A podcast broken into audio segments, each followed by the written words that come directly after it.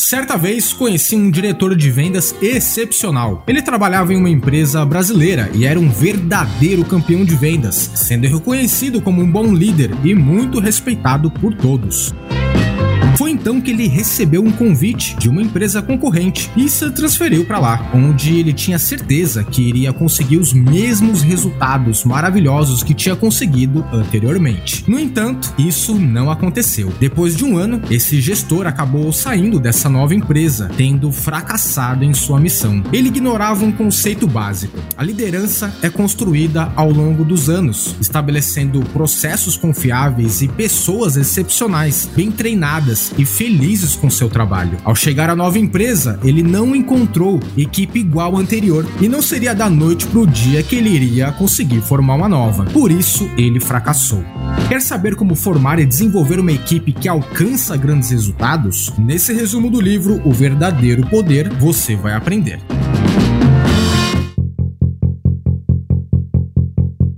Três temporadas, cinco anos no ar, mais de 20 milhões de downloads. O Resumo Cast é uma nação de empreendedores e você faz parte dela.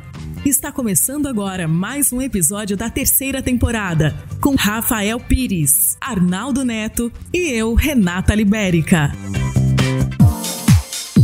O livro Verdadeiro Poder foi publicado em 2019. O autor é Vicente Falcone, um dos mais renomados consultores quando o assunto é gestão empresarial. O livro relata, por meio de cases e exemplos em que ele esteve diretamente envolvido, todas as questões importantes para que uma empresa ou projeto possa se desenvolver e crescer no mercado de maneira sustentável. Não adianta uma equipe ter um conhecimento técnico se não existe liderança. Se os resultados da empresa estão ruins, isso também é um indicador que não existe liderança. Líderes batem metas e ponto final.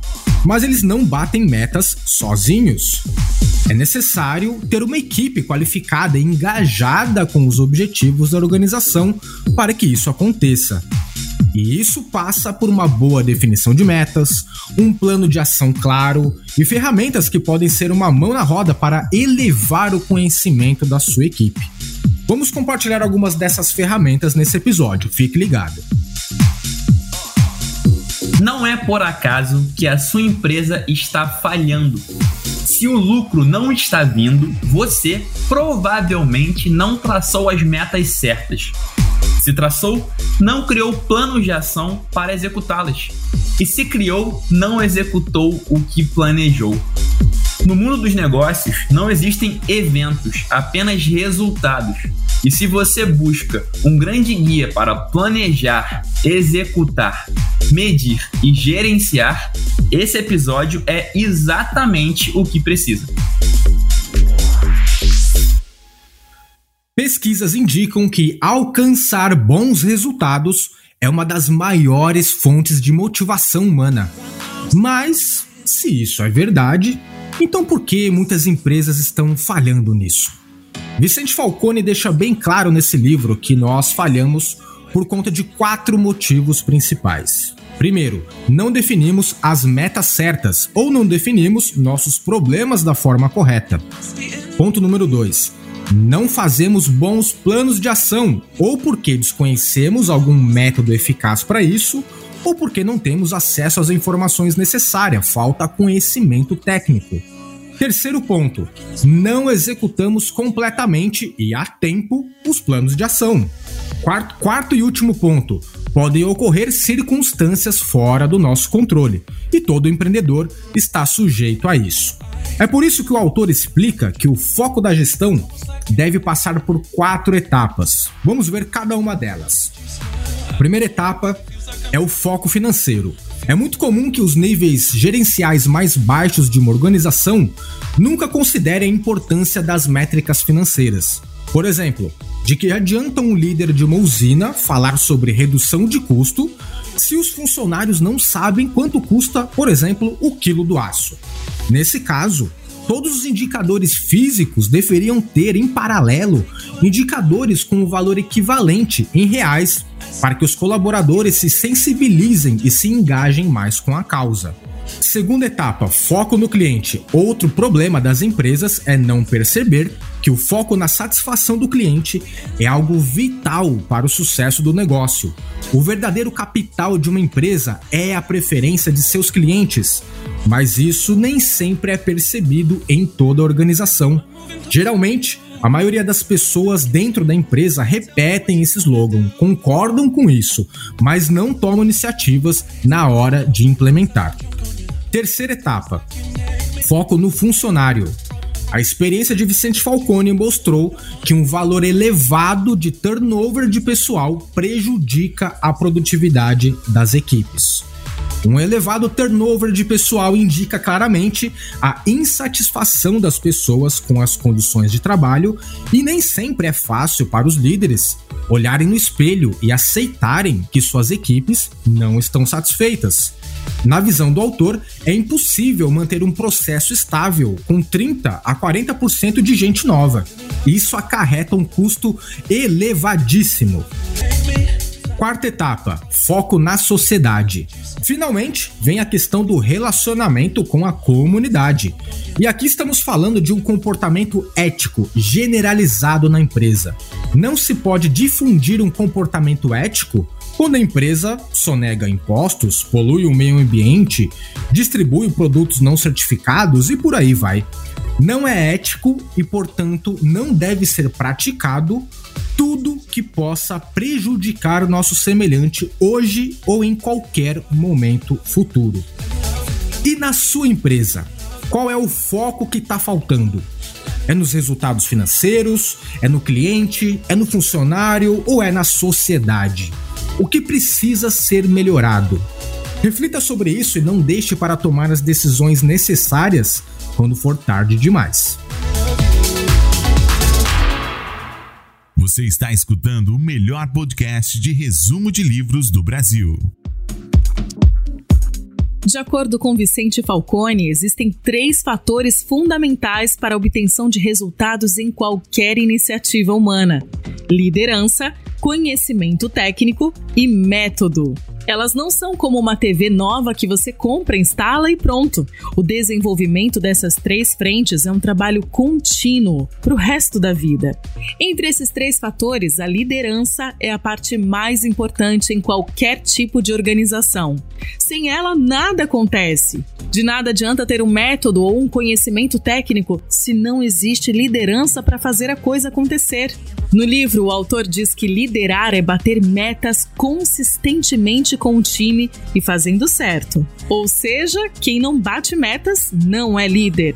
Se ser um bom líder é alcançar resultados desafiadores por meio das pessoas, então é responsabilidade do líder investir parte do seu tempo no desenvolvimento de seus colaboradores e de toda a sua equipe. O líder é o único agente de mudanças na organização. Não existe outra saída. É claro que as áreas de suporte ajudam na criação e na divulgação de novos padrões e processos, assim como a consultoria também auxilia nesse processo.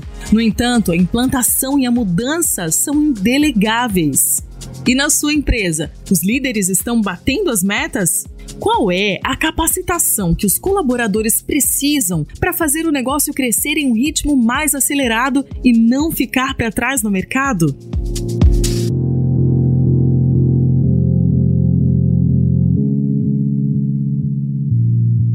Logo em suas primeiras páginas, o livro nos traz a importância das métricas sobretudo métricas financeiras. O dinheiro é um indicador neutro de valor e você pode sim ter colaboradores felizes e amar a sua jornada de trabalho. E se não estiver sendo pago o suficiente, é porque não está entregando o suficiente. E nenhuma felicidade será sustentada sem as finanças que podem garantir essa realidade. Talvez no passado fosse mais fácil entender isso Afinal, não existiam muitas outras métricas para disfarçar essa realidade. E hoje, likes, views, seguidores, plays, ouvintes, diversos números podem dificultar o nosso julgamento. Assim está instalado o duelo: métricas de ego versus métricas de sucesso. Uma métrica de ego é, por exemplo, o seu número de seguidores. Imagine o diálogo. E aí, Como é que estão os negócios? Muito bem, temos um milhão de seguidores. Mas e aí, o que, que você faz com isso? Infelizmente, seguidores ainda não pagam as contas. Você tem que transformar isso em um produto ou serviço. E aí sim, usar sua imensa rede para vender. Outro exemplo. E aí, cara, como é que tá a vida? Tá ótima. Acabei de aparecer em uma capa de revista. Muitas vezes, esse empreendedor da capa da revista, na verdade, pagou para estar tá ali. Não recebeu sequer um centavo pela exposição. Muito comum também são pessoas que dão palestras de graça só para povoar suas redes sociais com fotos e passar uma imagem de sucesso. Todas essas métricas são de ego. Já as de sucesso só podem estar ligadas com a sua saúde financeira. Então, olha só: seguidores, fãs, telespectadores, ouvintes, tudo isso é ótimo, mas só se potencializar o seu modelo de negócio, sua entrega de valor e, consequentemente, colocar dinheiro no seu bolso. E você vem avaliando o seu negócio com métricas de ego ou de sucesso. Das métricas para os processos. Outro fator determinante para o sucesso das empresas. Você por acaso conhece o ciclo PDCA? O P é de plan, planejar. O D é de do, fazer. O C é de check, checar. E o A é de act, agir. Traduzindo de maneira mais fluida, você planeja uma ação no seu negócio, a executa, checa o sucesso da mesma e age seja replicando o sucesso ou mudando para ter melhores resultados da próxima vez. Durante o planejamento, você identifica o problema, planeja as melhorias e cria um plano de ação para executá-las. E assim chega a hora de fazer, de colocar a mão na massa, ou seja, envolver o time na operação e executar o plano. Bora checar? Na checagem, você avalia todo o processo e filtra o que deu certo e o que deu errado, para que finalmente possa agir padronizando o que deu certo. Mas e o que deu errado? Essa é a parte mais incrível. Para o que não funcionou, você vai iniciar um novo ciclo PDCA. E assim sucessivamente, até que todos os seus problemas iniciais sejam resolvidos. Já falamos muito de metodologias ágeis por aqui. E essa é mais uma para o time que não acredita em pronto, mas sim em preparado. Que louva a evolução ao longo do processo e não a inércia em busca de perfeição. Não espere as estrelas se alinharem. A grama nunca vai estar verde o suficiente. Comece agora o seu ciclo PDCA para resolver os mais complexos problemas da sua organização. Não resolveu tudo de primeira? Sem problemas. Faça outro e mais outro até chegar no resultado que almeja. Boa sorte! E você está gostando desse episódio? Fique até o final porque a gente preparou um desafio prático para você aplicar os conhecimentos que está aprendendo com esse livro. No mundo dos negócios, existe uma frase famosa que diz: gerenciar é resolver problemas. Aliás, resolver problemas faz parte da vida de todo empreendedor, não importa o segmento de mercado. Mas o que é um problema? De acordo com o Vicente Falcone, problema é um resultado indesejável. Portanto, todos que realmente desejam melhorar sua empresa devem estar cheios de problemas. Se não existe problema, não existe nada para você fazer na empresa. O perigo é que ainda existe uma certa resistência por parte de muitos líderes em reconhecer os problemas. Poucos são os gestores que saem da zona de conforto e vão atrás em busca de problemas para resolver na empresa. Se esse é o seu caso, então isso precisa mudar urgentemente. O autor deixa bem claro que existem duas responsabilidades básicas de um gestor: uma é garantir que os processos que apoiam suas operações sejam estáveis e confiáveis. Consistência é a palavra de ordem. Isso é válido para um banco, uma fábrica, uma pizzaria ou um hospital. A segunda é levantar, priorizar e resolver os problemas da sua área de responsabilidade. E aí existem dois tipos de problemas. O bom problema, que é provocado pelo líder quando ele faz um levantamento dos gargalos que fazem parte da sua área de responsabilidade, visando melhorar o desempenho da organização. E existe o problema ruim, o mau problema, que corresponde a desvios de consistência das operações. O autor alerta: o problema ruim tem que ser resolvido imediatamente. E é ruim porque não avisa a hora que vem e nem foi planejado. A liderança deve zelar para que os problemas ruins ocorram em um número cada vez menor. É impossível eliminá-los, mas dá para reduzi-los bastante. Para ser um detector de bons problemas, o segredo é desenvolver o pensamento sistêmico. Vale ressaltar que tudo neste mundo é ou faz parte de um sistema.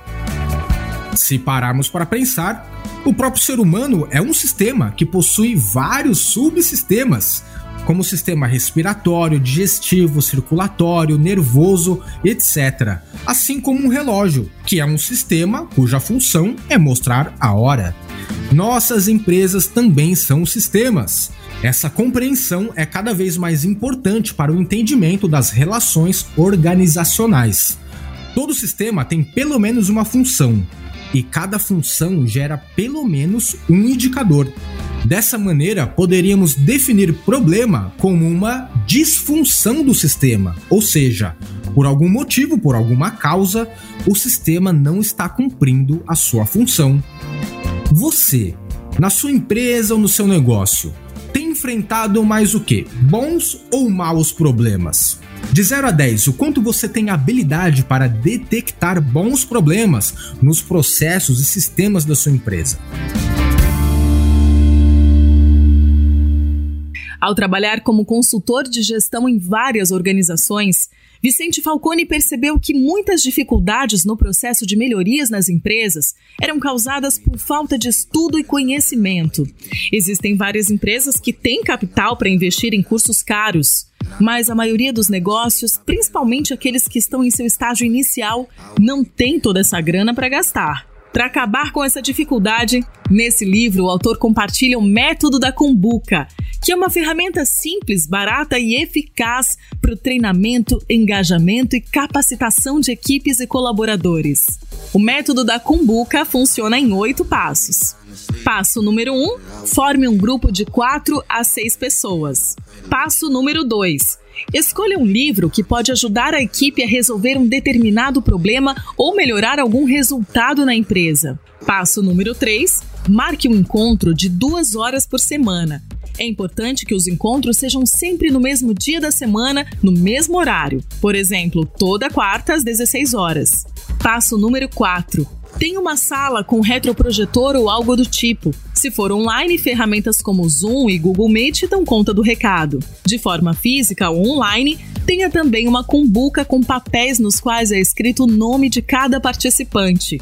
Passo número 5: todos os membros do grupo estudam um capítulo do livro escolhido toda semana. Passo número 6: um dos membros do grupo é sorteado na hora do encontro para apresentar o capítulo da semana aos outros. Como todos estudaram para apresentar, a discussão geralmente é muito boa. Passo número 7: caso o apresentador não tenha estudado, a reunião é cancelada. Não se deve sortear ou indicar outra pessoa, nem mesmo aceitar voluntários para apresentar. O método é baseado no compromisso de todos. Passo número 8: após o sorteio, o nome retorna à Combuca. Uma pessoa que apresentar um capítulo numa semana pode ser sorteada na próxima. E aí, tá esperando o que para começar a implantar o método da Cumbuca na sua equipe? Testa e conta pra gente como foi a experiência. Resumo Cast Livros para empreendedores. E aí, tá ficando com vontade de ler esse livro? Então acesse resumocast.com.br barra Amazon e conheça a nossa loja lá na Amazon. Esse livro e outros grandes livros para empreendedores estão lá te esperando. Então vai lá, escolhe e boa leitura.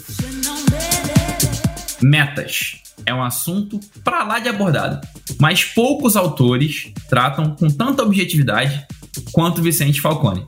Afinal, como traçar uma boa meta? Segundo o professor, são quatro etapas para tal. Primeiro, as metas devem ser suficientemente desafiadoras. Em todos os níveis da sua empresa, os colaboradores devem se sentir desafiados pela sua meta e buscarem novos conhecimentos para atingi-la. Desse modo, mesmo que a meta não seja atingida, a equipe evoluiu. Segundo passo, as metas não devem ser impossíveis. Nos anos 60, colocar o homem na Lua era uma boa meta, desafiadora, porém possível. Se a meta fosse levar o homem a Plutão, certamente os esforços seriam inferiores devido à improbabilidade do acontecimento. Mire alto, mas no limite da sua visão. Terceiro passo: as metas devem ser traçadas para serem atingidas. Tem pessoas que preferem traçar metas tão desafiadoras que apenas metade da execução já seria um bom resultado. Isso pode até funcionar para pessoa física, mas para empresas que trabalham com bonificações diante de resultados, isso pode ser muito frustrante. Quatro passos. As metas devem estar alinhadas com o orçamento da organização. Claro que se a empresa quiser investir milhões em uma meta, ela fica mais atingível. Mas alinhe com o setor financeiro, antes de traçar a meta, o quanto que poderá ser destinado para a realização dela. Então olha só, mire alto, a ponto sim de desafiar o seu time, mas não tão alto a ponto de desencorajá-los. Dê exemplos de pessoas que já fizeram o que você quer fazer e faça acordos com o setor financeiro para ter os recursos necessários para chegar na meta de maneira responsável. E aí, seguindo esses ensinamentos, qual meta você decide agora traçar para o seu negócio? Operação, processo e organização. Palavrinhas bem comuns no universo da gestão. Mas será que você sabe a diferença entre elas? Segundo o autor, operação é a sequência de trabalho conduzida por homens e máquinas para agregar valor a uma meta. Processo é uma sequência de valores agregados que resulta no produto final, seja ele externo ou interno. E organização é a estrutura de relacionamentos necessária para que a instituição possa cumprir suas funções. Essas definições têm um link direto com as metas que acabamos de abordar. Toda meta estará em um desses três níveis. Metas no nível da operação estão envolvidas com as características da criação do produto ou serviço, como, por exemplo, mudar o processamento de hidráulico para elétrico, Metas no nível do processo têm relação com os produtos e o processo. Aqui um bom exemplo seria entregar pelo menos 95% das encomendas no prazo, quantidade e local certos nos próximos 18 meses. Já as metas no nível da organização são relacionadas à satisfação dos acionistas e na evolução da organização, como, por exemplo, aumentar nosso lucro 15% ao ano. Agora que você já sabe traçar metas e já entende os níveis nos quais elas podem estar, vai fazer o quê? Vai incorporar o Zeca Pagodinho e deixar a vida te levar? Ou vai pegar a vida pelas rédeas e decidir o seu destino? A gente aconselha fortemente a segunda opção. Boa sorte! Para quem é esse livro? Eu recomendo esse livro para quem já é gestor ou líder em uma grande organização ou pretende se tornar um dia. Se você precisa aprender a desenvolver seu pensamento sistêmico, esse livro vai te ajudar. Esse livro é para quem quer ter uma boa base para gerenciar a sua empresa. Entre muitos que já li no tema, esse de fato é o mais prático e contundente que marcou ou mudou na sua forma de pensar ou agir? Para mim, o que marcou nesse livro foi a explicação do método da Kumbuka, que é uma ferramenta simples, eficaz, barata para treinamento de equipe e o mais legal de tudo, ainda estimula a leitura e o debate em grupo. Então é claro que com certeza isso me marcou bastante nesse livro. Eu tenho estudado muitas técnicas de escrita e entre muitos mestres todos cravam o seguinte: Menos é mais. Deixe apenas o essencial. E esse livro, de Vicente Falcone, não tem nenhuma vírgula sobrando. Tudo que o autor deixou nele é muito relevante. Essa obra é a grande prova que você pode sim ter um livro incrível e ainda assim enxuto. Frase de outdoor: Quem não bate metas não é líder. A missão de qualquer organização é satisfazer as necessidades dos seres humanos. Agora temos um desafio prático para você que nos acompanhou até aqui. Mas antes não podemos deixar de agradecer aos nossos Tribers conselheiros, que são grandes empreendedores, que além de escutar o Resumo Cast, contribuem ativamente para que o nosso trabalho continue empoderando a humanidade com o conhecimento dos livros. São eles: Regiane Salátio, Carlos Eduardo Tamborino, Simone Paulos, Túlio Severo Júnior, Marcílio Guedes Drummond, Fernando Oliveira, Francisco De Bierne, Igor Conrado, Guilherme Beco, Fábio Luiz Bonato, Anderson Fritzen, Ronaldo Miguel, Francisco Felinto da Silva Júnior, André Moreira Martins Arruda, Luiz Albejante, Henrique Sanábio Vilela, Alcina Sales Giroto, Pedro Muschitz, Gustavo José de Luna Campos e Alexandre Nepomuceno Almeida. Quer nos ajudar a fazer com que o conhecimento dos livros alcance mais pessoas? Se torne um apoiador ou uma apoiadora do Resumo Cast você também, além de ajudar a empoderar a humanidade com o conhecimento dos livros. Em um país que ainda não valoriza os livros como eles deveriam, você ainda ganha recompensas exclusivas por isso. Por exemplo, assistir a um conteúdo extra que nós preparamos para você sobre esse livro e também ter acesso exclusivo ao nosso Clube do Livro. Saiba mais em resumocast.com.br barra apoia-se. E agora vamos ao desafio prático. Ouvinte do Resumo Cast, você esperou até agora por um desafio contundente e prático e é exatamente o que vai receber. Esse livro fala muito sobre metas embora a gente já escute muito falar sobre metas em vários outros livros, será que realmente temos elas estabelecidas? Então vamos agora traçar uma bela de uma meta, do jeito que o livro conta pra gente fazer, para que possamos ter clareza e, claro, fazer o que tem que ser feito para chegar nela? Olha só, qual meta atualmente, nesse momento da sua vida, se alcançada, faria toda a diferença para você? Pensa aí. Qual meta, se alcançada agora na sua vida, faria toda a diferença para você? Pensa um segundinho e depois anota mentalmente no celular, computador ou no caderno que meta vai ser essa. E aí, anotou? Agora vem comigo e confere. Essa meta tá bem específica, você consegue ao ler essa meta entender o que ela quer dizer? Essa meta você consegue mensurar se de fato você está chegando mais próximo dela ou não? Essa meta tá atingível embora desafiadora, você consegue atingir-la de fato? Essa meta é importante para você? E essa meta tem uma data? Bom, se a sua meta passou em todos esses quesitos, é porque você tem uma boa meta. Então pega agora isso que você escreveu e coloca na sua parede, no seu caderno, no seu computador, no seu coração, aonde quer que seja, para que você possa olhar para ela e agir no presente. Sim, uma meta, embora aponte para o futuro, ela tem função no presente, porque uma boa meta te faz agir agora. Olha para ela, te dá vontade de agora dar pause aqui e fazer alguma coisa imediatamente para realizá-la? Então você teve sucesso na sua execução. Então vai lá, termina aqui de o episódio e começa a atuar imediatamente no seu grande objetivo. E eu espero, claro, com a nossa ajuda que você consiga. Boa sorte!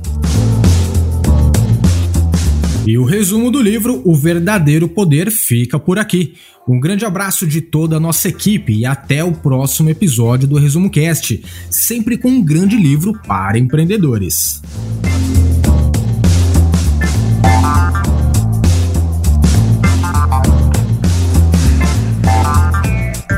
A melhor forma de aprender é ensinando. Compartilhe estas ideias com alguém e nos ajude a empoderar a humanidade com o conhecimento dos livros. Para saber mais, visite resumocast.com.br.